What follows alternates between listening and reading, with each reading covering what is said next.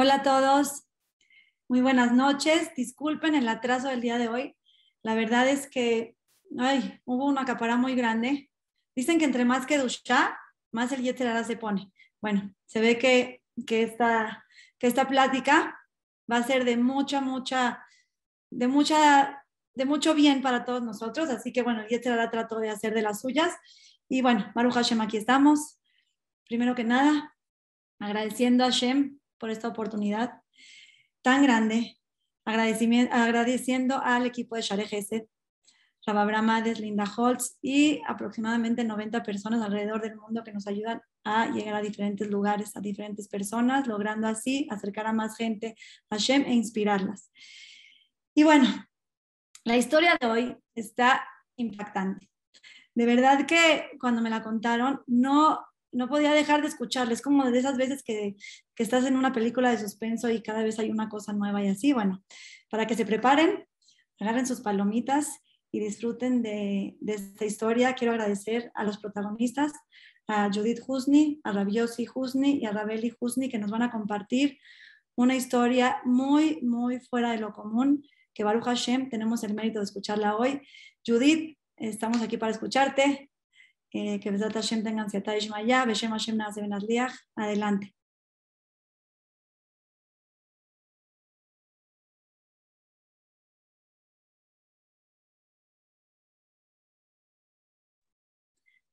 A ver, Judith, hay que activarle su micrófono. Ahí está. Judith, más, si quieres este, eh, enfocar un poquito la cámara para que te veas más en el centro y un poquito más abajo. Perfecto. Bienvenida, Judith. Bienvenida, gracias. bienvenida.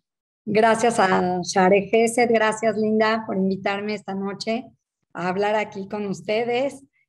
Eh, bueno, la verdad es que sí estoy muy emocionada, es la primera vez que cuento esta historia en un público tan grande. La verdad es que siempre hemos, pues como platicado esto en la familia, nunca lo había hecho así en público. Y bueno, muchísimas gracias por invitarme, Linda Tawil, Linda Holtz, a todo el equipo de Share Gesed. Y quisiera agradecer también a dos personas que fueron las que me impulsaron a hablar esta noche, Jajam Zurikatán y a su esposa Gina. Gracias de verdad por eh, invitarme. Bueno, la verdad es que, como les dije, lo pensé mucho por estar aquí. Nunca he hablado en público esta historia pero creo que es importante porque en esta historia se vivieron muchos, muchos milagros, muchas gajaperatit, que es la presencia, bueno, la presencia divina. Estuvo Hashem todo el tiempo con, nosotros y bueno, la verdad que la queremos compartir con todos ustedes. Eh, bueno, quiero empezar. Eh, esta historia pasó hace más de 40 años cuando yo tenía ocho meses de edad. Eh, la verdad es que les quiero explicar un poquito. Yo soy la más chica de mi familia. Soy la, la, hija más chica. Tengo mis hermanos todos más grandes que yo. Y bueno, nosotros vivíamos en una casa, eh, pues era grande la casa y ya venían los días de Rosh Hashanah. Entonces, bueno, mi mamá tenía dos muchachas buenas una era Catalina y otra se llamaba Soledad. Soledad era la que le ayudaba con la casa y Catalina era la que le ayudaba con, con mis hermanos, conmigo. Y la verdad se acercaba a Rosh faltaban como unos días, una semana. Y la verdad, mi mamá dijo, la verdad, creo que voy a necesitar una tercera muchacha para que me ayude. Entonces, pues consiguió una muchacha y le pidió referencias a la muchacha y le dijo, ¿Tienes referencias? Le dijo, sí. ¿Cómo te llamas? Petra. ¿Me puedes dar el teléfono, por favor, con quien trabajaste? Le dijo, sí, claro. Le dio el teléfono de, la, de donde ella trabajó y la señora le dio muy buenas referencias, le dijo, eh, la verdad es muy buena muchacha, es honesta, es responsable, nunca me faltó nada y sabe trabajar muy bien. Uy, dijo mi mamá, maravilla, la verdad, ahorita es lo que necesito. Y bueno, la verdad entró un jueves, ese, em, ese día entró y mi mamá le dijo, bueno, a ver, necesito que me ayudes a limpiar el refrigerador. Dice mi mamá que no sabía ni limpiar no sabía ni agarrar el trapo. Dijo, pero ¿cómo? ¿No que sí sabes trabajar? O sea, ella no contestaba nada, no decía nada, solamente este, se tardó un montón en limpiar y ya a mi mamá ya no le empezó a gustar mucho, porque como que no sintió que, que fue lo que la, la otra patrona le dijo. Ya cuando en la noche mi papá llegó a la Shalom, le preguntó, ¿y qué tal la muchacha nueva?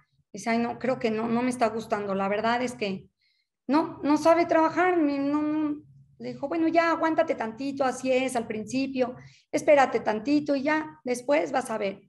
Le dijo, es Shabbat, espérate, es jueves, espérate a Shabbat, ya después ves. Dijo, bueno, está bien. Para el fin de semana, Catalina, que era la muchacha que, que nos cuidaba, que le ayudaba a mi mamá con nosotros, ella salió y se quedó soledad. El lunes en la mañana mis tías le hablaron y le dijeron que si quería ir a hacer unas compras porque faltaban como cinco días para Rosh Hashanah. Y le dijo, uy, no, la verdad no creo salir porque pues tengo a Judith despierta y, y pues no ha llegado Catalina y está sola Soledad, pues con la está la muchacha nueva. Dijo, bueno, apúrate, apúrate y a lo mejor te da tiempo y vienes con nosotros. Dijo, bueno, está bien, déjenme ver, yo les hablo en un rato. Y así fue como eh, mi mamá se apuró, me, me, dio de desayunar, me bañó, me acostó y me quedé dormida.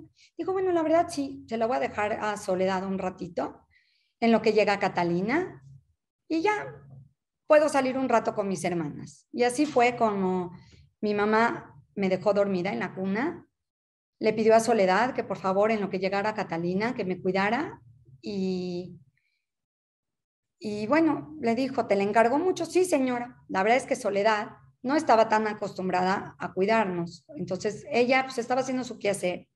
Ella se subió a tender la ropa y cuando ella se sube a tender la ropa, eh, Petra eh, la verdad, tomó la oportunidad y dijo, no está Soledad, se subió a tender la ropa, se va a tardar un rato. Catalina no ha llegado y es la oportunidad. Entonces, lo primero que hizo, me, tomó de la cuna y me llevó con ella. Se salió de la casa y se fue. Para esto les voy a contar un poquito de Petra. Petra, la verdad es que ella no entró a la casa a trabajar, ella entró a la casa a robar. Ella vio una casa grande, dijo, pues aquí puedo a lo mejor robar, puedo a lo mejor llevarme algo. ¿Quién sabe qué buscaba? La verdad, joyas, no sabemos qué. Yo tenía ocho meses de edad, me, tomó de la cuna y entonces ella, cuando entró a la casa y vio que no había nada que robar, dijo, bueno, la verdad es que le habló a su esposo y le dijo, mira, aquí no hay joyas, aquí no hay cosas valiosas. Le dijo, pero hay una niña. Le dijo, pues tráetela. Y así fue como Petra fue que me tomó de la cuna y me llevó con ella. Mientras mi mamá estaba en la zapatería, fue con mis tías a hacer unas compras y entró a la zapatería. Hace más de 40 años, como ustedes saben, no existían celulares, entonces se le hizo fácil pedir el teléfono en la zapatería. Oiga, ¿me presta el teléfono para hablar a mi casa? Sí, claro, señora. Marque, aquí tiene el teléfono. Entonces, mi mamá habla a mi casa y, bueno, le contesta Catalina. Ahorita viene mi mamá y les va a contar qué es lo que, lo que habló a la casa Sí, contestó Catalina y le digo, ay, Catalina, Baruch Hashem, ya llegaste. Ahí te encargo mucho a la niña, ¿eh? dice, sí, señora, es que le quiero decir algo.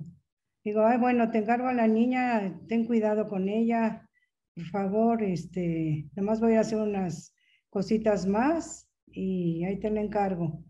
Es que, señora, le tengo que decir algo, señora.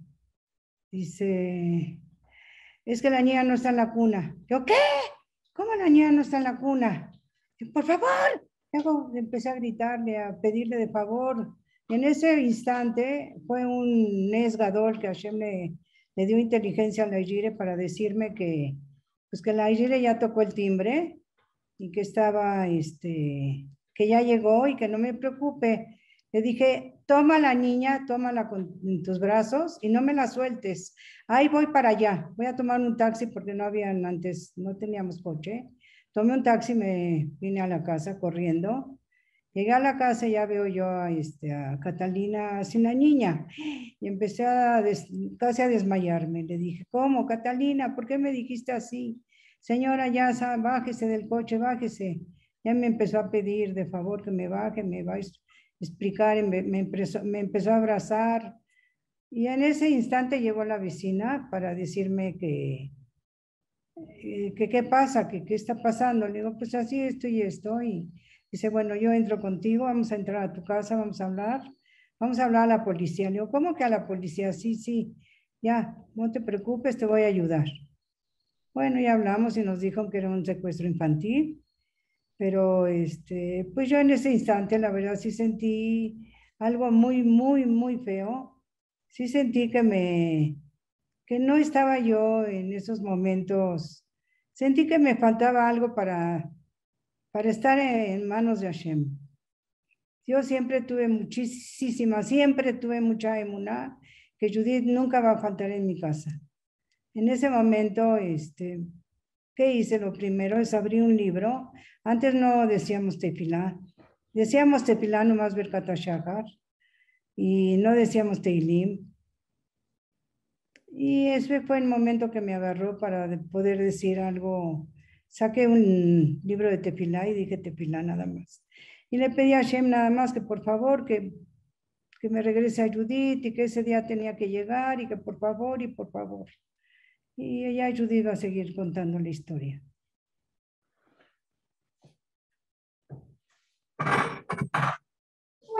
Bueno, entonces, como les contó mi mamá, así fue, ¿no? Eh, ella habló y esa fue su reacción y hablaron a la policía y dijo la policía, esto es un secuestro infantil, necesitamos mandar policías a su casa y hacer como estar checando toda la cuadra, a lo mejor anda por ahí. Y bueno, pues fue lo que hicieron. Estuvieron mandando policías a la casa, habían policías de día y de noche, pero esa misma noche hablaron los secuestradores a pedir el rescate. Entonces, ellos piden el rescate esa noche pero piden solamente hablar con mi mamá. No quieren hablar con mi papá, no quieren hablar con nadie. Dicen que si hay policía, que ellos no van a hacer ninguna negociación y que todo lo va a hacer con mi mamá. ¿Y todo con qué fin? Con el fin de hacerla sufrir. Ellos siempre le, hablaban, le hablaban muy feo, eh, la extorsionaban y, y le decían cosas de mí. Pero bueno, mi mamá con todo y todo, ella nunca perdió la esperanza, nunca perdió, siempre tuvo esa emuná en Hashem, que, que yo estaba bien y que, me, está, que Hashem me va a cuidar y que voy a estar bien.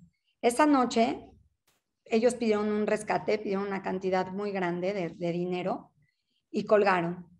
Esa noche mi mamá, bueno, me cuentan mis tías que esa noche mi mamá durmió hasta con zapatos puestos y me hizo la comida, me hizo las mamilas, porque ella decía que en cualquier momento va a tocar Petra y me va a regresar. Pero bueno, obviamente no fue así. Pasaron los días, pasaban los días, los días, y nada más hablaban y decían los secuestradores, no, es que hay una, hay una carta en algún bote de Chapultepec. ¿Saben? Bueno, la que vive aquí en México, Chapultepec tiene varias secciones. O sea, para adivinar en qué sección ellos habrán dejado la carta.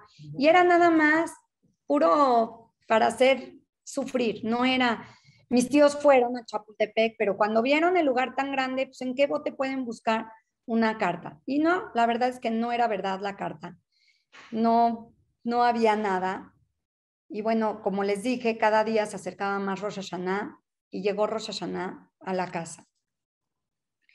Ese, les, este día que pasó, les cuento, fue un lunes, como les dije, 20 de septiembre del, del año 1976. Llegó Rosh Hashanah y bueno, se hizo Minyan en mi casa. Em, todos rezaron en, en mi casa, se, se hizo Minyan, pero eh, pues ya pasó Rosh Hashanah, pasó Yom Kippur, seguían hablando, pero no había nada que, o sea, las negociaciones, o sea, ellos pidieron una cantidad muy grande y bueno, se estaba tratando como de negociarlo con ellos. Mientras, después de Rosh Hashanah, mi mamá fue a las noticias con Jacobo Zabludowski y habló ahí tempranito con, si alguien conoce las noticias de Jacobo Zabludowski, era algo que todo el mundo escuchaba. Entonces ella le pidió a, Petra, le dijo, Petra, por favor, tú sabes que Judith tiene reflujo y por favor no me la cuestes totalmente. Tú sabes que para dormirla la tenemos que dormir un poquito más levantadita, hay que darle sus medicinas, hay que darle bien de comer, te lo pido por favor, regrésamela. Miren, aquí están compartiendo cómo es esta foto, salí en el periódico y le piden a los secuestradores que ya está todo el dinero reunido y que ellos como no querían que la policía estuviera, les dicen de que ya no está la policía y que por favor, que ya querían hacer el trato. Y bueno, pues obviamente no, no, este, seguían hablando, pero no se conformaban con la cantidad que se les ofrecía. Ellos querían más y más y más. Entonces, bueno, también en esos días, en Nazaret Yemet Shubá, mis tíos de Israel, que tengo familia que vive en Israel, fueron a hablar con Jajam Israel Abu que es el Babasali, Jajam Israel Abu un jajam muy importante que ya falleció. Era un mecubal y le dijeron lo que estaba pasando. Él se enojó tanto, dijo, ¿cómo puede ser que en México la gente haga lo que quiera?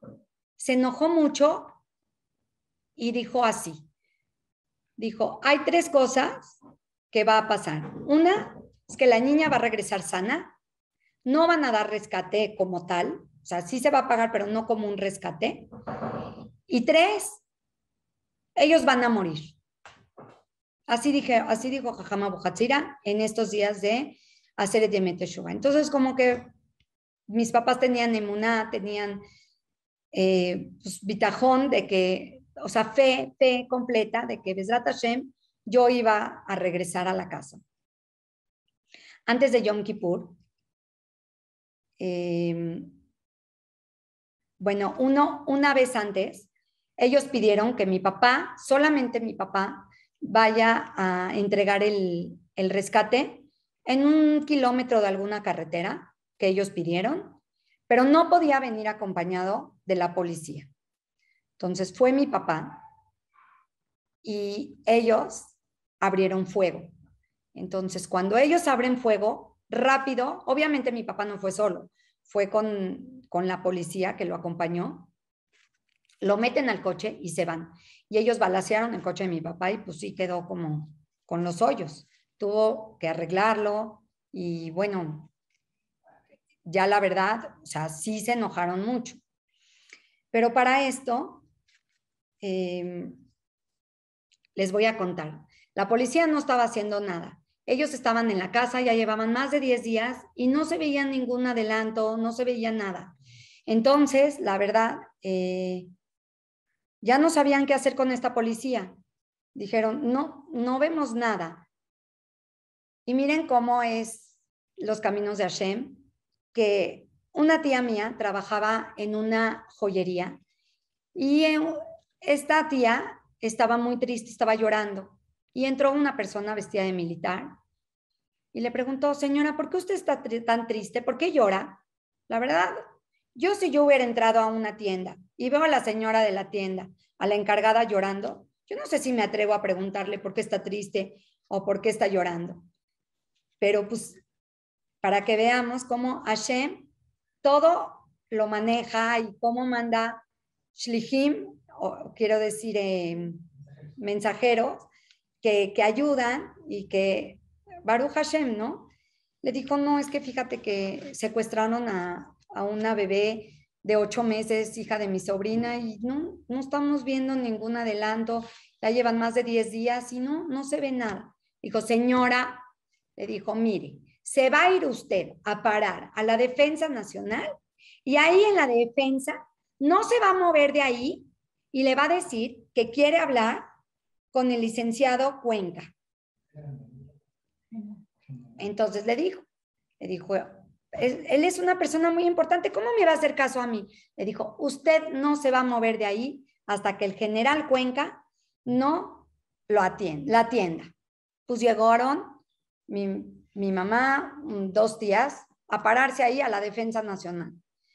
Y le dijeron, pues, la Defensa Nacional pues, es un lugar donde pues, atienden casos muy especiales. Entonces, este, le dijeron, queremos hablar con el general Cuenca. Digo, no, el general Cuenca la verdad está muy ocupado. Digo, pues no nos vamos de aquí hasta que no nos eh, atienda el general Cuenca. Después de un rato regresaron a avisarles que el general Cuenca no las puede atender, pero se van a ir con el licenciado Rivas, que era uno más abajo de él.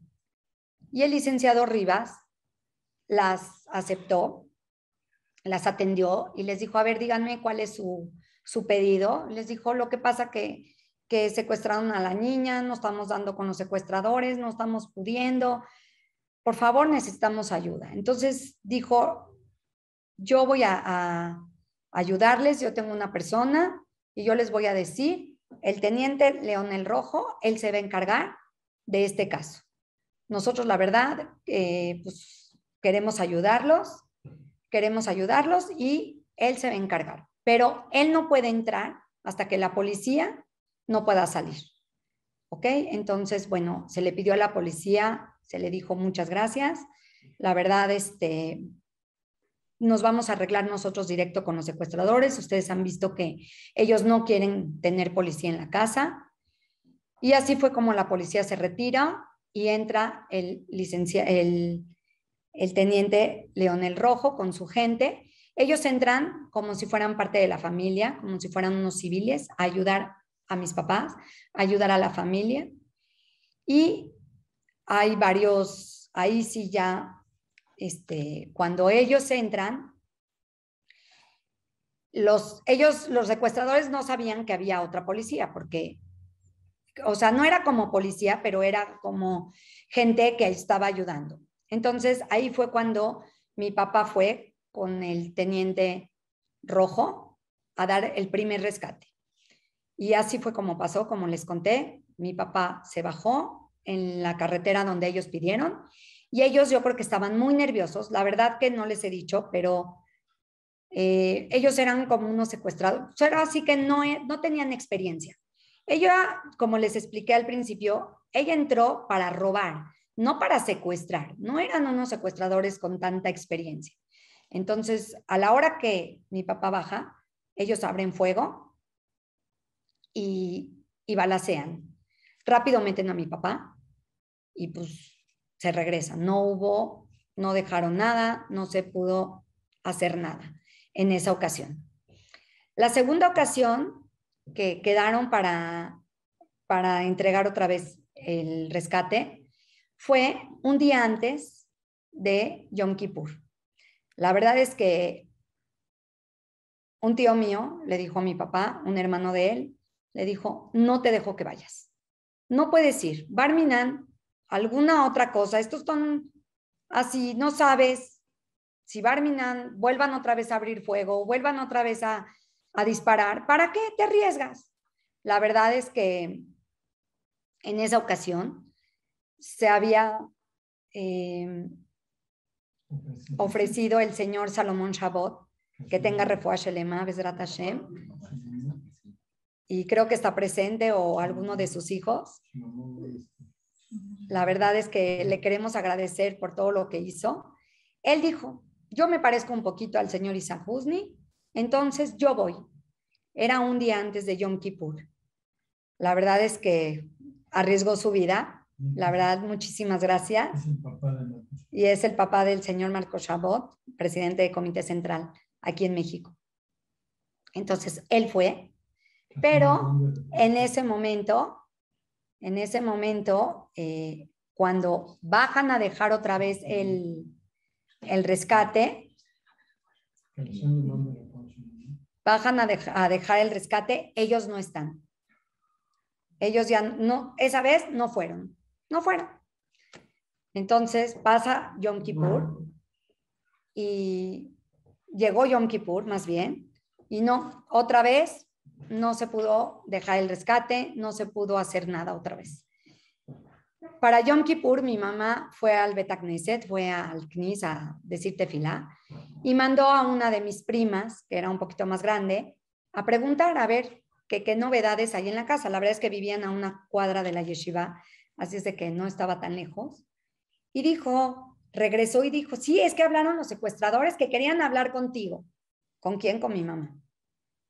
Como les dije, ellos nada más buscaban hacerla eh, sufrir y, y hacerla, pues ahora extorsionarla, ¿no?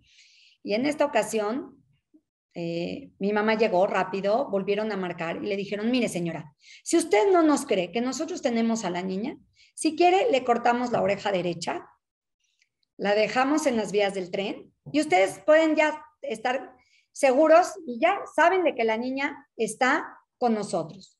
Y pues claro, en ese momento mi mamá les pidió, les rogó que por favor no lo hicieran. dijo, no, no, no, ya yo les creo que está con ustedes, por favor, no le hagan ningún daño, no le hagan ningún daño. Y bueno, volvieron, no, no se acababan las negociaciones con ellos. La tercera vez que se fue a, a, a dejar el rescate, el señor Rojo se disfraza de, electricista.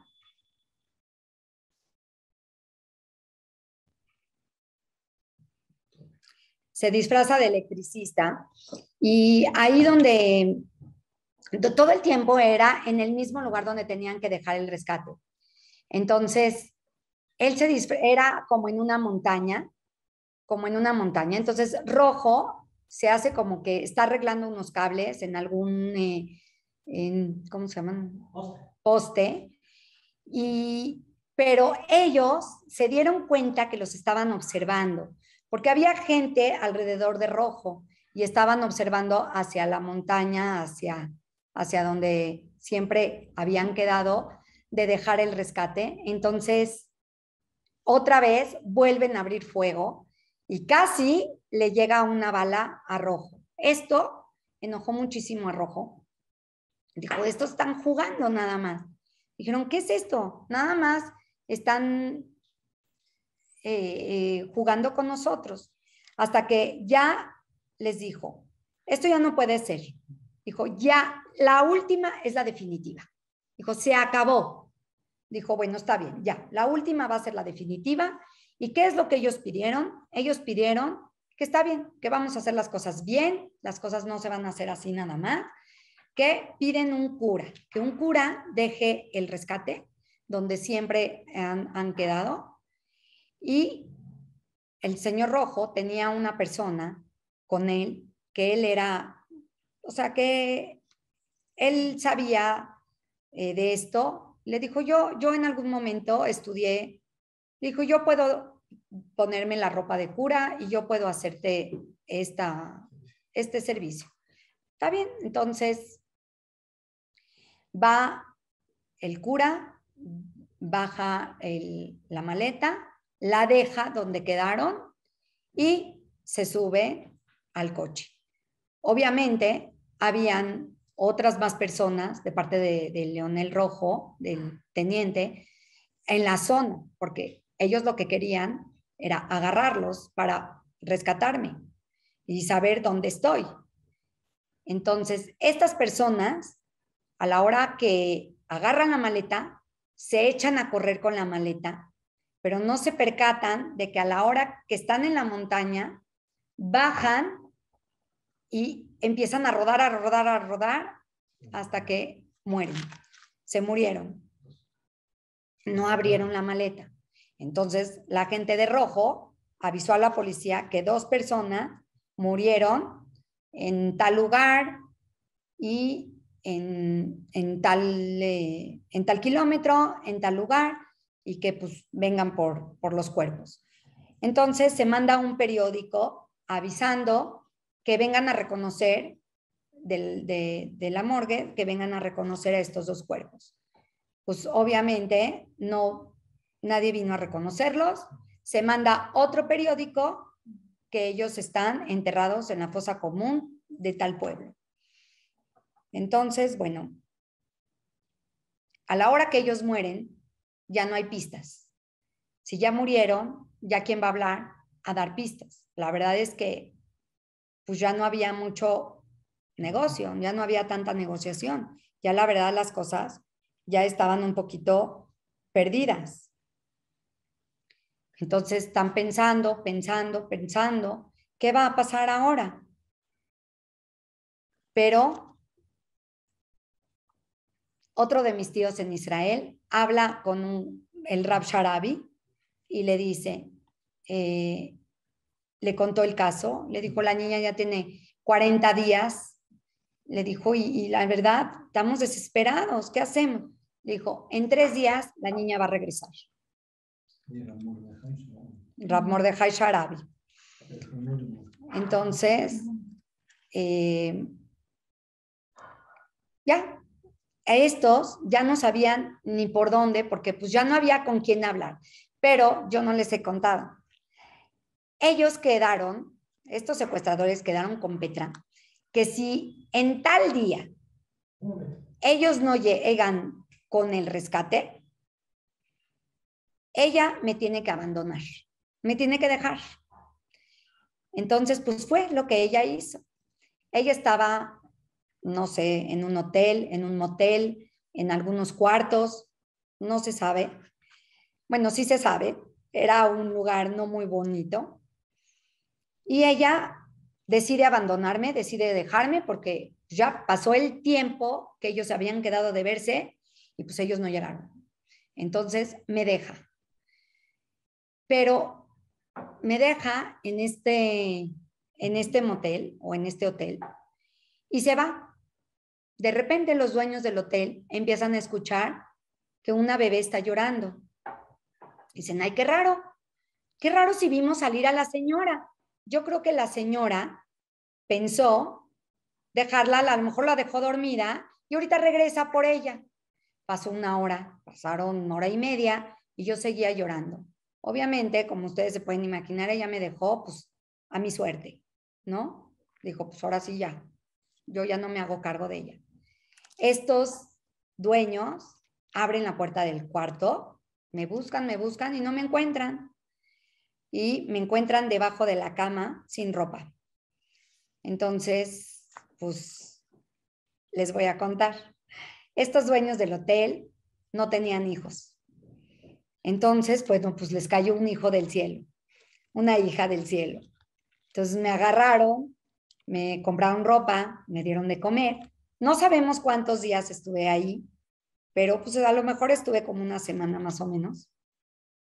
Se encariñaron conmigo, nunca dieron con la policía a decir, aquí dejaron una niña abandonada. Ellos estaban felices de la vida. Y bueno, entonces, eso fue lo que me estaba pasando a mí. Regresamos con Petra y con los secuestradores y con lo que estaba y con Rojo y con lo que estaba pasando en mi casa. Bueno, pues en mi casa, la verdad, ya este Rojo pensaba que ya no había nada que hacer.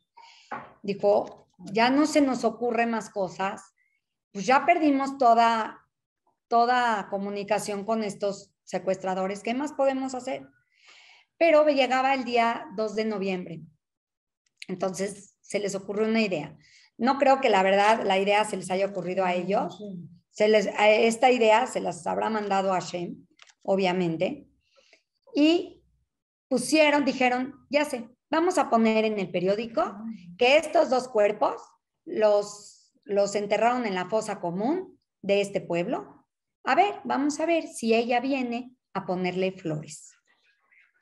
Bueno, entonces, entonces, ya el Día de los Muertos, miren que Ashgaha Peratit, que es Maya, el panteón a donde estaba eh, estas personas tenía muchas puertas. Y dijeron, nos vamos a poner nosotros en la puerta donde están más cerca los cuerpos, o sea, la fosa que está más cerca de esta puerta principal y la vamos a observar desde aquí. Pero ellos no conocían a Petra. Entonces se llevaron a Catalina, la muchacha de mi mamá, para que la reconozca.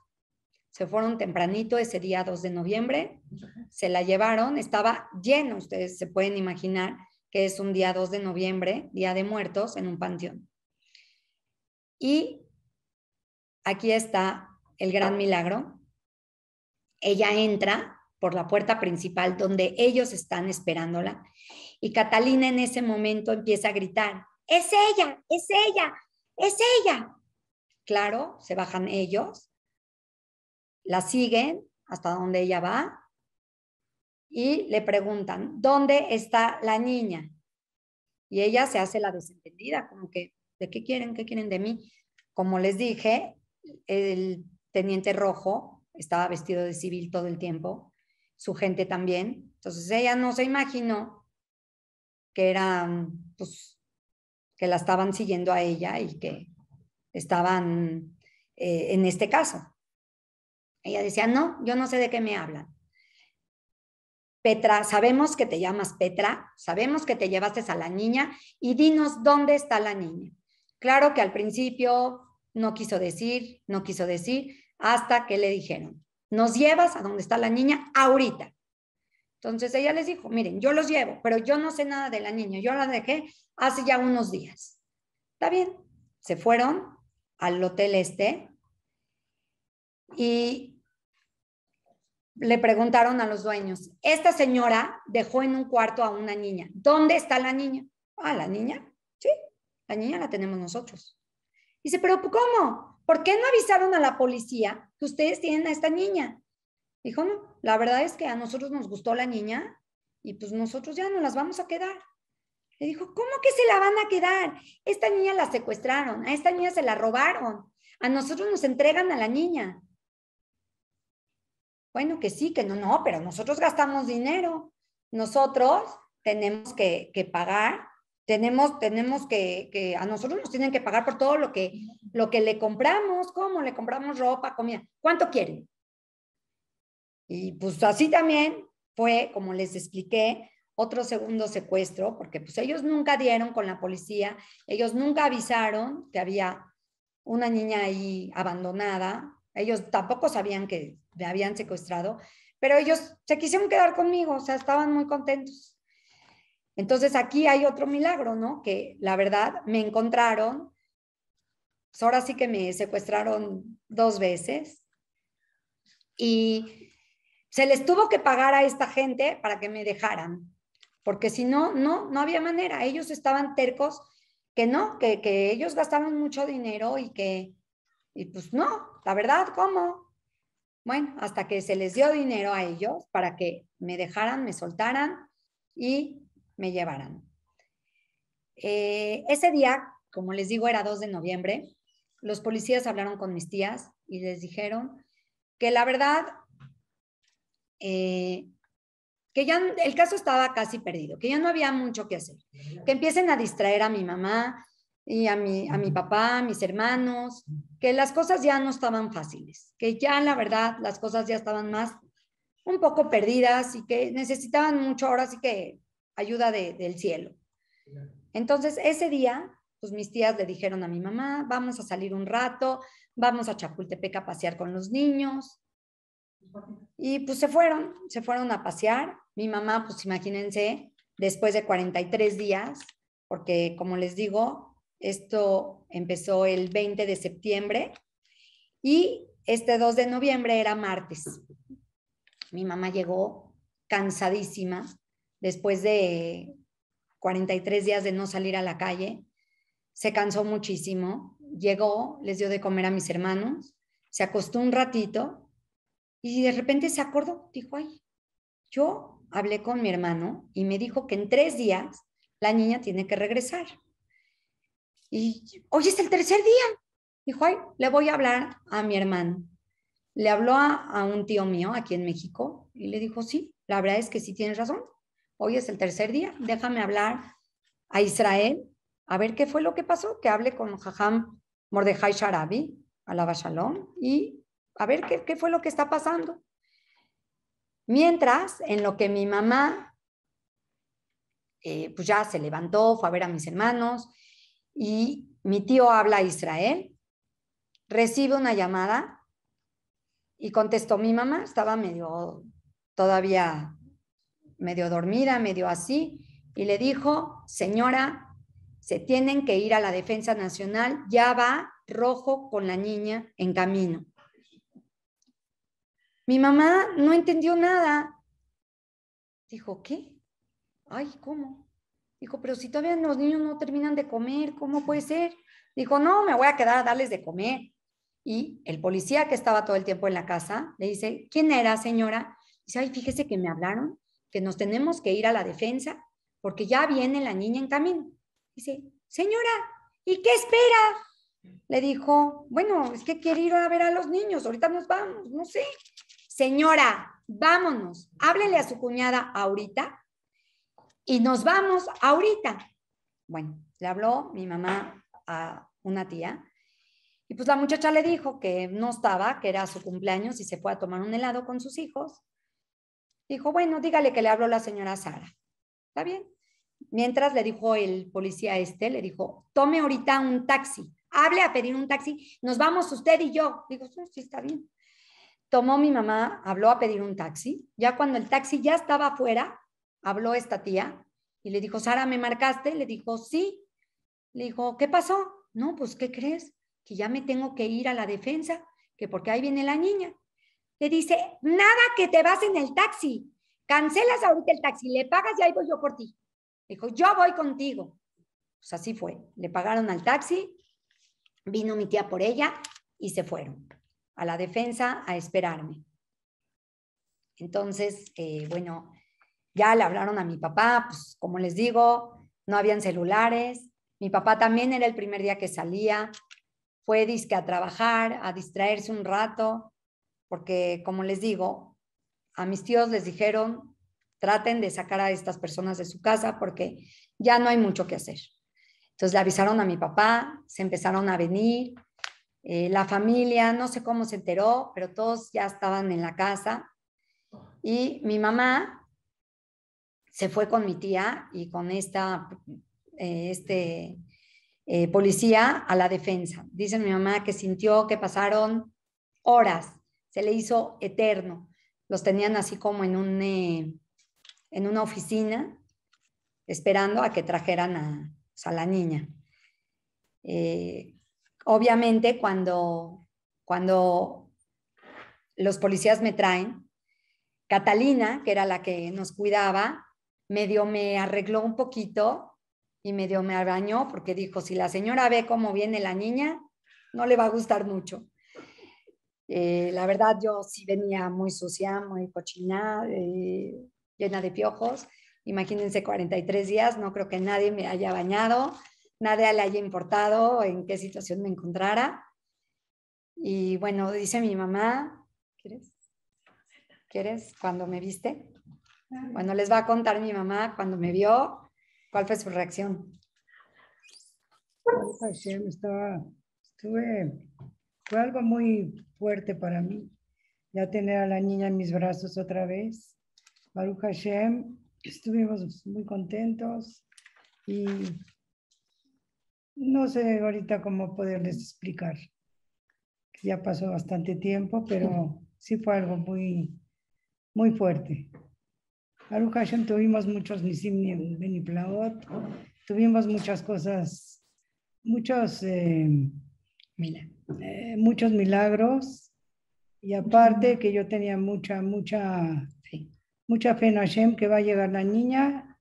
Y yo ya todos los días preparaba cosas para que va a traer, va a llegar la niña, va a llegar la niña. Y ese día mis hermanas se encargaron de sacar todos los pastelitos que preparé. Y mashallah se llenó la gente como mil personas en la casa. Ofrecieron a toda la gente de pastelitos de los que yo había hecho. A ver, van a poner.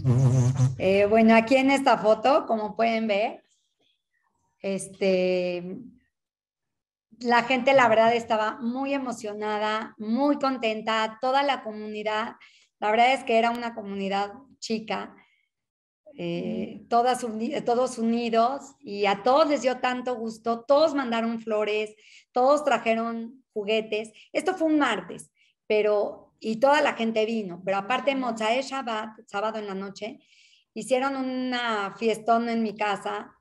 Aquí estoy yo en mi cuna con juguetes, eh, todo un montón de, muñecas, de, de, cosas. La gente estaba tan, tan, tan contenta todo, primos, gente de afuera, toda la familia vinieron. Y bueno, la verdad es que, ¿qué les puedo decir? La verdad que para mí es algo, aunque yo no lo viví, o sea, sí lo viví, no fui una protagonista que, que bueno, la verdad, este, imagínense, de ocho meses, pues obviamente no, no siento eh, la angustia, el dolor, que, sintieron mis papás, pero nada más de pensar, nada más de pensar eh, la angustia y el dolor, el sufrimiento de mis padres, pues me puede volver loca. Y lo único que agradezco en este momento es a Hashem de volverme a regresar otra vez con mi familia, de estar aquí, de no saber qué hubiera pasado conmigo. Y bueno, de, la verdad, Baruch Hashem, ya he formado una familia, mis hijos, tengo nieta. Besrat Hashem, la verdad estoy muy, muy contenta y gracias. Creo que es el momento de agradecerle a toda la familia, a Hashem, claro que a Hashem, pero a toda la familia. No quiero mencionar nombres porque sé que es muy difícil en este momento mencionar y se me vaya a llegar a pasar algún nombre de alguien.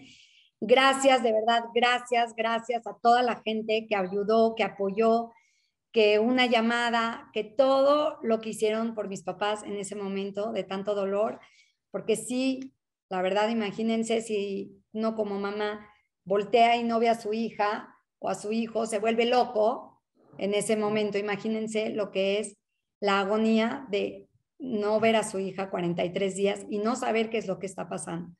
Gracias a Shem, gracias a ustedes y gracias a todos por escucharme. Ahora eh, voy a darle la palabra a mi hermano. Eh, Judy, ¿te puedo interrumpir un segundito con dos, cositas, dos cositas que me parecen importantes que se te pasaron, que no importa, porque no es fácil contarlo.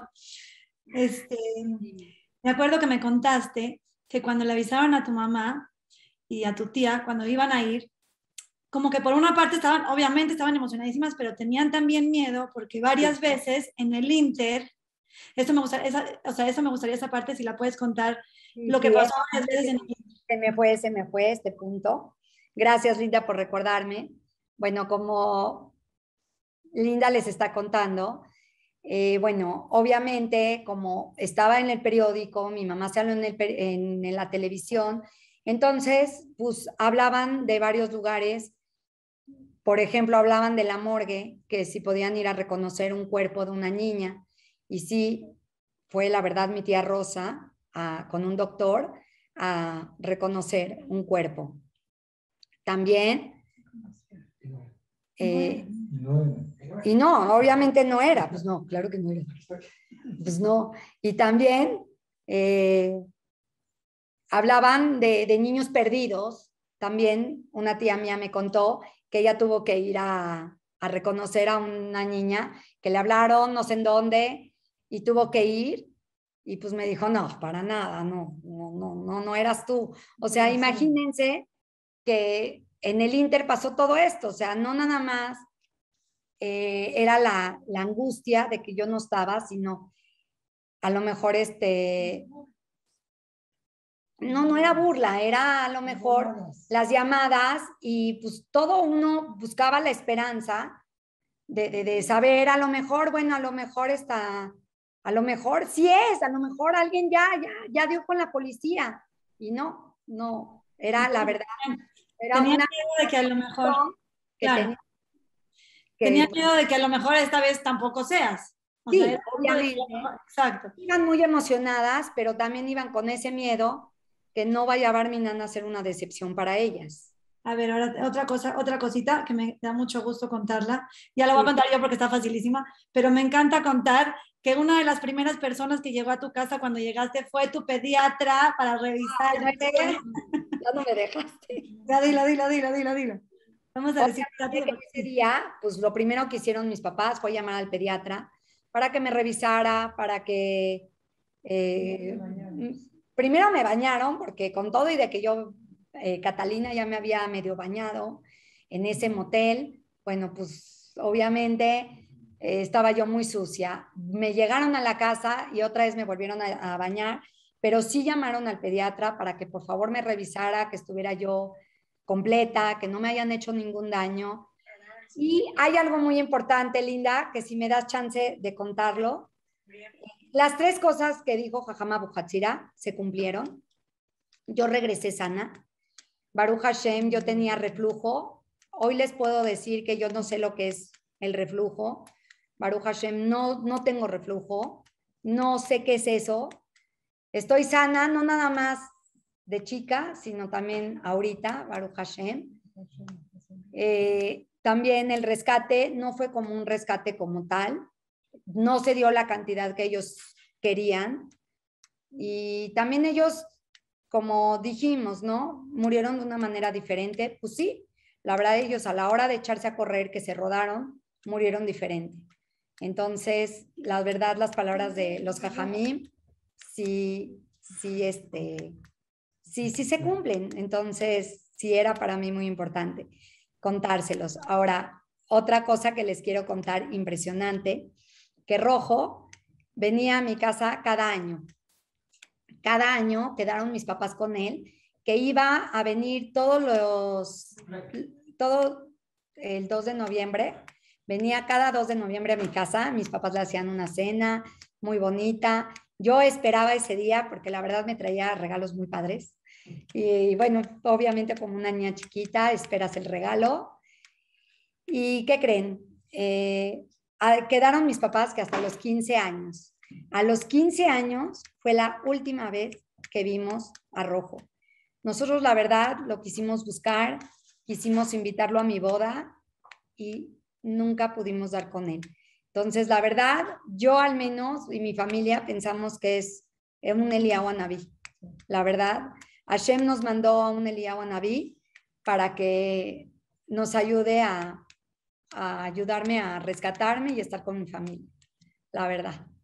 Bueno, voy a decir una cosita que ya preguntaban muchas veces porque todavía faltan tus hermanos, pero Petra, sí al final este, se, las vio con los, con los militares, es que están preguntando por Petra. verdad no sabemos. No salió, no salió de la cárcel, eso sí se sabe.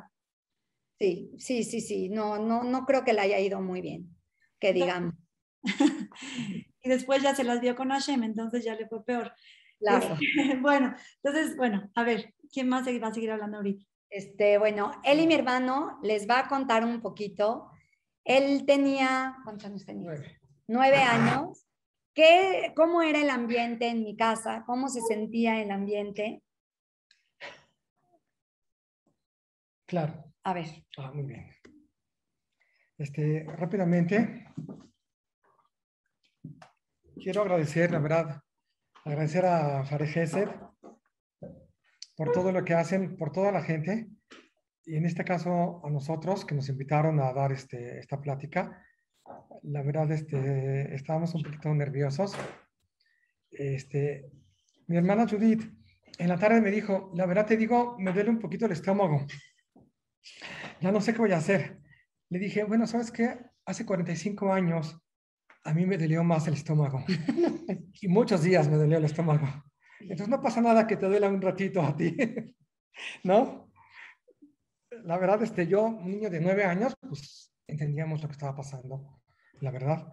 Este, bueno, sí, se vivía un ambiente un poquito tenso en la casa, pero muy importante fue de que por lo mismo que estábamos juntos, todos mis hermanos, con mis papás, entonces, como que nos sentíamos que estábamos en el mismo barco, en el mismo barco. Entonces, eso nos daba la tranquilidad a todos. Y más aún que veíamos a nuestros papás que estaban ellos tranquilos, ¿sí? Bueno, sí lloraban, sí me acuerdo, menos mi mamá como mujer lloraba y mi papá como hombre que nunca lo había visto llorando, sí lo vi llorando una que otra vez. La verdad, eso para mí fue algo muy, muy un poquito difícil, pero sí lo superamos. Ellos también querían que estemos tranquilos nosotros. Sí recuerdo que una vez mi tía, una tía, mi tía Alicia Betech, allá Shalom, mi tía Alicia, sí me dijo, en la, estaba en la casa y me dijo, mira Eli, Eli, vente a la casa, vente, eh, prepara tus cosas porque vas, te vas a venir a mi casa. Como yo era el amigo y primo de Jajam Sami, Sami Betech, de la misma clase, me dijo, ven, te vas a venir a mi casa unos días. Y yo, pues como niño, pues claro, feliz de la vida, ¿no? Me fui a su casa, sí me, sí me recuerdo, estuve en su casa unos días, sí, estuvo bien, pero sí, ya después ya nos, nos regresamos, ya me regresaron a la casa. Y yo creo que fue muy importante. Eso estuvo muy, muy bien de su parte, pero también estuvo bien de que me regresé para estar todos juntos con, con, en casa, todos unidos. Eh, claro que eh, en un momento, no quiero alargar mucho porque quiero que hable Jajam Yossi, mi hermano Yossi. Este, claro, si ustedes me, preguntan, bueno, ¿qué sentías? ¿Qué pensabas? Pues en un momento sí les quiero decir de que yo pensé y me quise resignar, viendo toda, toda la situación, de que cuando yo sea grande, así pensaba, cuando yo sea grande, les voy a contar a mis hijos de que tuve una hermana que se la robaron y ya nunca llegó. La verdad, sí, sí, sí, la verdad lo pensé. A lo mejor nunca te lo dije, mami, pero hoy te lo digo. Sí, ¿y para qué, para qué, este, para qué hacer sufrir a, no? Pero sí, sí lo pensé y como que me resigné porque ya las cosas las veíamos un poquito, pues no avanzaban, no se veía la luz. Pero Baruch Hashem, aquí estamos después de 45, 45 años, me parece que no es mucho, pero sí es mucho tiempo, pero sí lo tenemos muy en mente, todo, o sea, tenemos todo el suceso muy en mente, pero pero no quiere decir, eso es lo que quiero agradecerle a Hashem, que, que nos hizo llegar a ver nuevamente a nuestra hermana, a Judith, sana y salva. Y otra cosa también que nos hizo llegar a la, nos hizo llegar a la familia igual como éramos antes. Una familia sana, una familia alegre, sí, como siempre fuimos, y volvimos a ser la misma familia. Entonces, eso es muy importante, que no tuvimos traumas, Baruch Hashem, y no, como dicen, no sé si la palabra secuelas, vamos a decir, lo que hoy se escucha mucho, eh, eh, ni psicólogos, no, no necesitamos de psicólogos. Ah, es lo que quise decir, claro, por la inmunidad de mis papás. Ah, no, no lo contó Judith. Sí. De las, las botellas que, que mami Pero todo, bueno, el primer día conté de que mami preparaba mis botellas. Sí, porque ella tenía la inmunidad, eh, la inmunidad de que va a regresar, entonces ella estaba como que preparando, ya va a llegar Judith, ya va a llegar Judith, y como que preparaba las mamilas, las botellas para que, para dar, para que estén listas. Claro que fue algo mm, muy sorprendente. Entonces no necesitamos ningún psicólogo ni nada. El mejor psicólogo de todo fue Hashem. Fue el mejor psicólogo que nos hizo llegar a lo mismo que estábamos antes. ¿Sí? Y Baruch Hashem, hoy en día pues ya, ya somos Baruch Hashem padres de familia, ya somos abuelos, Baruch Hashem, que es lo mejor que podemos anhelar en la vida. Gracias a mis papás por todo lo que hicieron. Ahora quiero que, eh, quiero decir nada más una cosita. Si me van a decir, bueno, y después de todo, ¿qué onda? ¿Qué pasó? Bueno, eh, les quiero contar también de que yo también hablaba con mis amigos platicábamos con ellos y, bueno, pues todos estamos, eh, platicamos, esa, esa plática, eso sí nos ayudaba mucho para sacar lo, lo, que teníamos. Yo recuerdo una cosita nada más, ya Baruch Hashem ya pasó, de que cuando sonaba el teléfono en mi casa, en el periodo de que estaba fuera, este, sí, como que yo, este, como que en hebreo se dice Haiti, Haiti o sea, eh, no, no, me daba una, una sensación de como que, ay, ay, sonó el teléfono, a ver qué van a decir los secuestradores, a ver qué, qué, qué, qué, qué pasa, a ver quién está en el teléfono. Ya después de que la regresaron, todavía eso, cuando sonaba el teléfono todavía, como que, ay, otro, sonó el teléfono, pero decía, no, ya, ya está acá, ya, está, ya está acá. Era algo normal, algo normal, y con el tiempo ya se me, se me fue pasando. Y hoy, hoy en día que suena el teléfono en mi casa, ya ni pienso, ya ni me acuerdo de ti. no, no. Baruch Hashem, eso es lo más importante, que Hashem nos hizo llegar, nos hizo llegar a, a como éramos antes. Baruch Hashem, todo lo mejor, no hay palabras para agradecerle y que estamos acá sentados y, y quiero que por favor, Josie, nos diga sus palabras. Gracias por todo, Share Gesed, que siempre hagan Gesed, que siempre los Sharim, los portones de, de, de Share Gesed siempre estén abiertos para Gesed que hacen con toda la gente. Gracias. Amén. Gracias.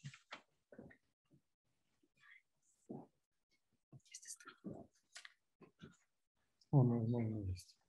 Ah, ¿no vas a leer esto? Esto. Yo sí, pero te lo hiciste. Ah, Tú lo escribiste. Buenas noches a todos. Antes que todo, quiero también agradecer a Share Hesed por esta oportunidad de eh, recordar este milagro de mi hermana Judith.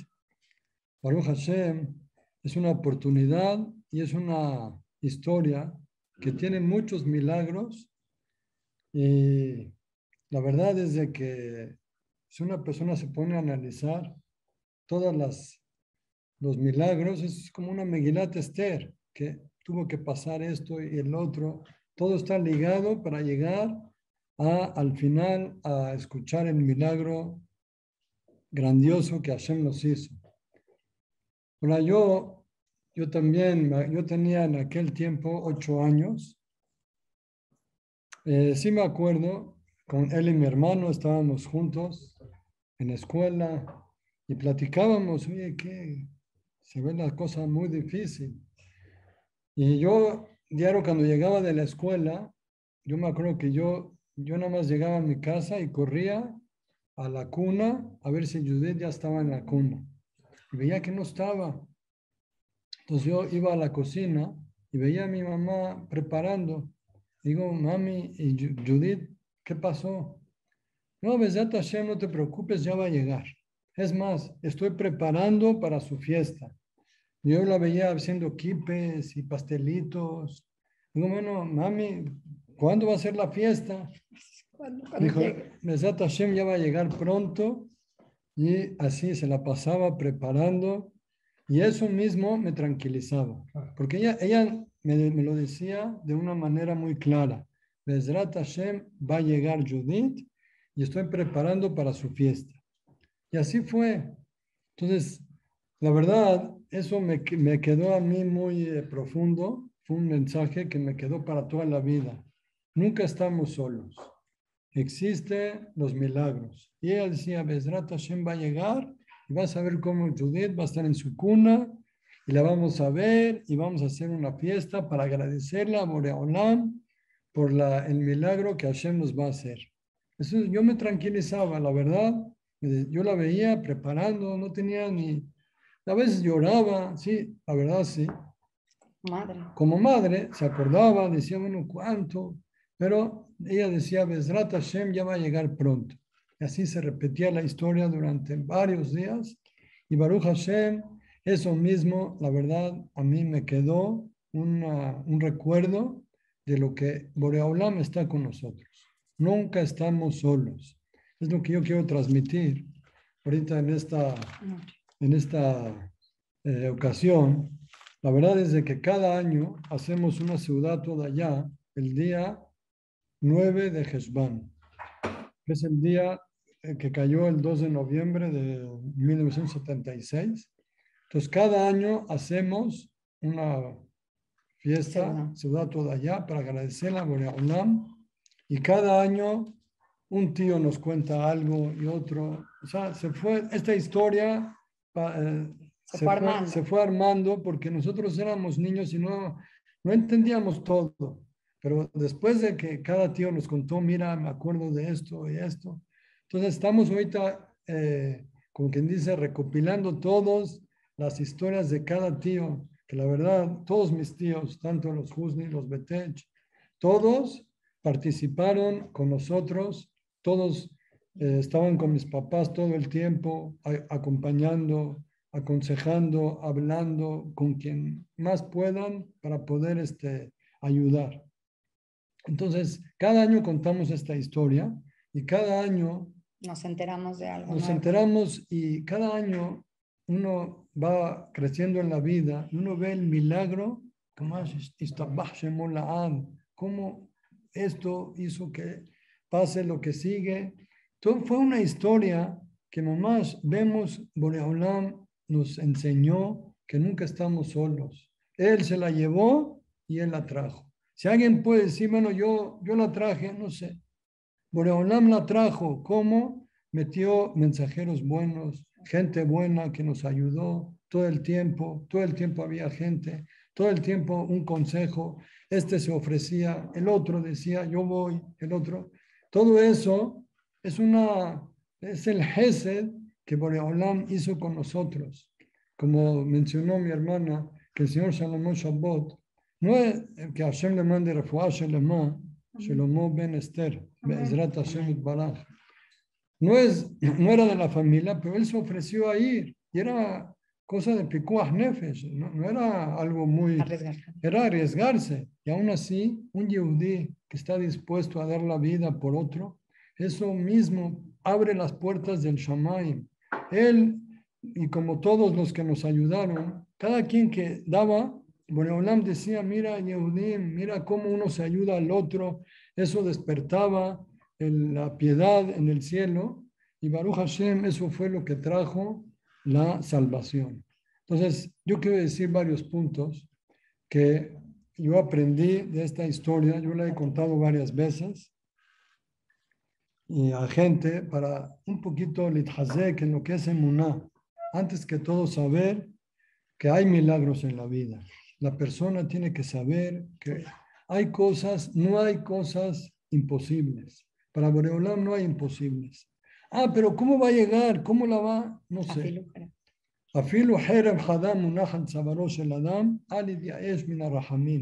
Está escrito, afilu que la persona tenga una espada en el cuello, que no se desespere de que Hashem lo puede salvar. Y así lo vemos. Vimos ese, ese milagro y varios milagros. Antes que todo, saber que Hashem está con nosotros. Segundo, existe lo que es emunat hajamim cómo los hajamim lo que dicen se cumple. Babasali, él dijo tres cosas y las tres cosas se cumplieron. Baruch Hashem, Judith tenía reflujo, cuando regresó, ella, ya- no tenía reflujo. El doctor dijo, señora Sara, su hija ya no tiene reflujo. ¿Cómo? Eso no se cura así. Se necesita varios años. Regresó sin reflujo. Así había dicho Babasali. Segunda, este, no van a tener que pagar la cantidad que ellos dicen. Y así fue. Dejaron la maleta y no, no- ya, no, ya, no les pagaron nada. Y tercera, que van a morir una muerte extraña. Y así fue. Se resbalaron, se murieron. O sea, Boreolam se los llevó. O sea, las palabras de los hajamim tienen fuerza. Por eso hay que creer en los hajamim ir que nos den una verajá, porque una palabra tzadik gozer, El tzadik dice y Hashem cumple.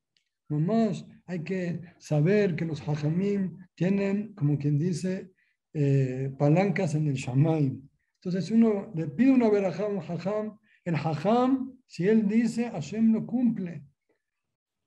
Y ese es Babasali, y el otro hajam, Ram Mordechai Sharabi, dijo, en tres días va a regresar. ¿Cómo, cómo sabe? ¿Cómo No sabe? sé, a lo mejor tienen Ruach HaKodesh, seguro, pero son hajamim que Hashem les manda como que una, una luz y dice, Besat Hashem va a regresar, y así fue, regresó Baruch Hashem.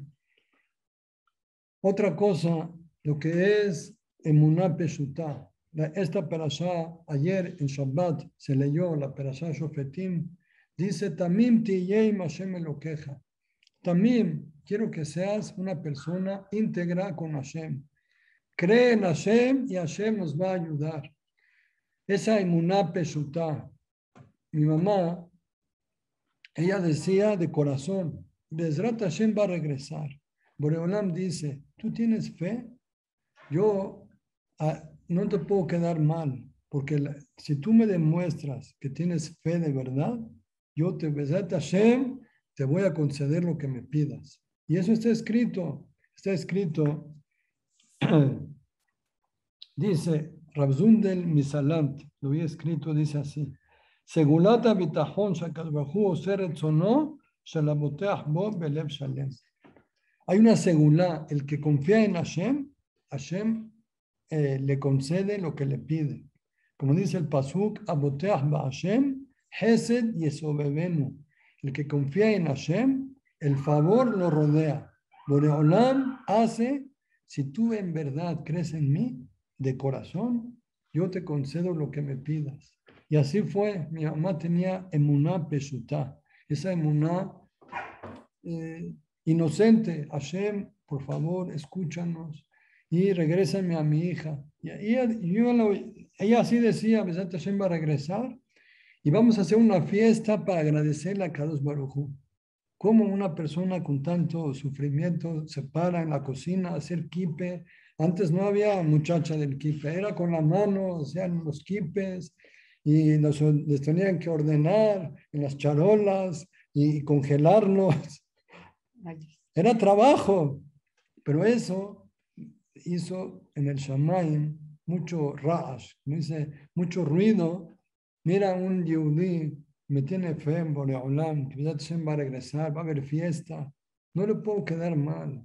Cuando una persona tiene fe, Hashem nos concede. Aboteach ba Hashem, Hesed yesobebenu. Saber que no estamos solos, no estamos solos. Hashem está con nosotros.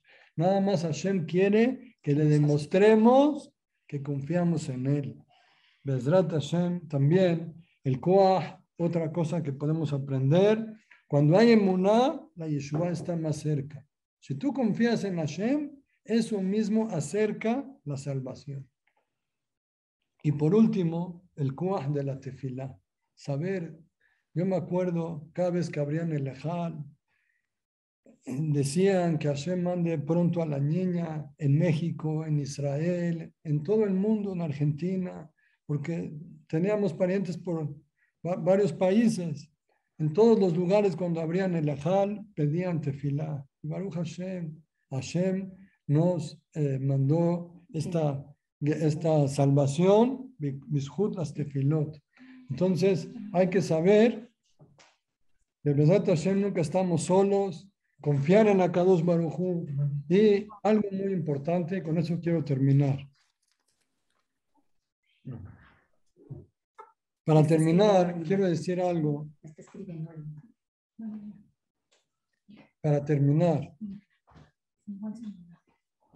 quiero decir que los últimos días de esta historia fueron muy, muy difíciles, que la verdad ya no había nada que hacer. Y eso que se le ocurrió al, al- teniente rojo, lo que se le ocurrió fue un milagro que Hashem le eliminó. Eso fue la, la, la Ashgaha Peratit, que Boreolam nos mandó la, la Yeshua.